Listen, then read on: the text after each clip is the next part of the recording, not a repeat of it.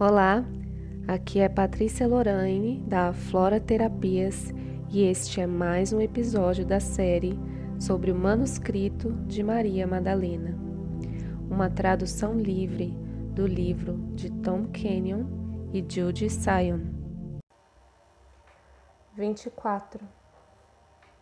Há outro processo que o iniciado masculina, masculino encara nesse movimento que tem a ver com os, os que no templo se entende como obstáculos para voar, mas que na nossa linguagem, na sua linguagem, se entende melhor como dificuldades psicológicas.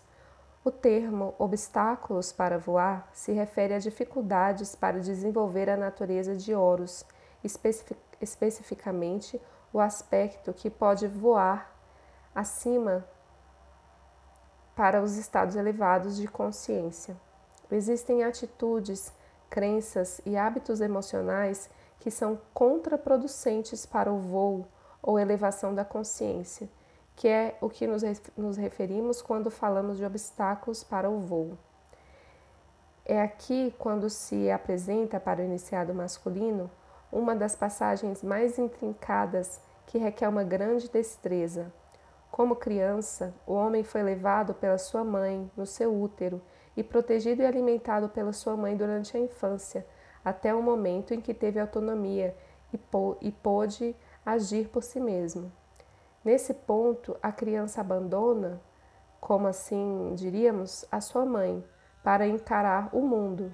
Essa é a grande encruzilhada, encruzilhada do desenvolvimento quando ele pode se sentir limitado ou confinado pela sua mãe e pode dar-se uma batalha de vontades. Como um homem, como iniciado masculino, pode ainda levar dentro desses hábitos emocionais. Se é, se é esse o caso, ele encontrará dificuldade de se relaxar no alinhamento, no envolver-se nos campos magnéticos, já que a nível psicológico se experimenta como uma rendição ao feminino. Se o iniciado masculino tem problemas de infância com a sua mãe, pode arrastá-los consciente ou inconscientemente com a sua companheira.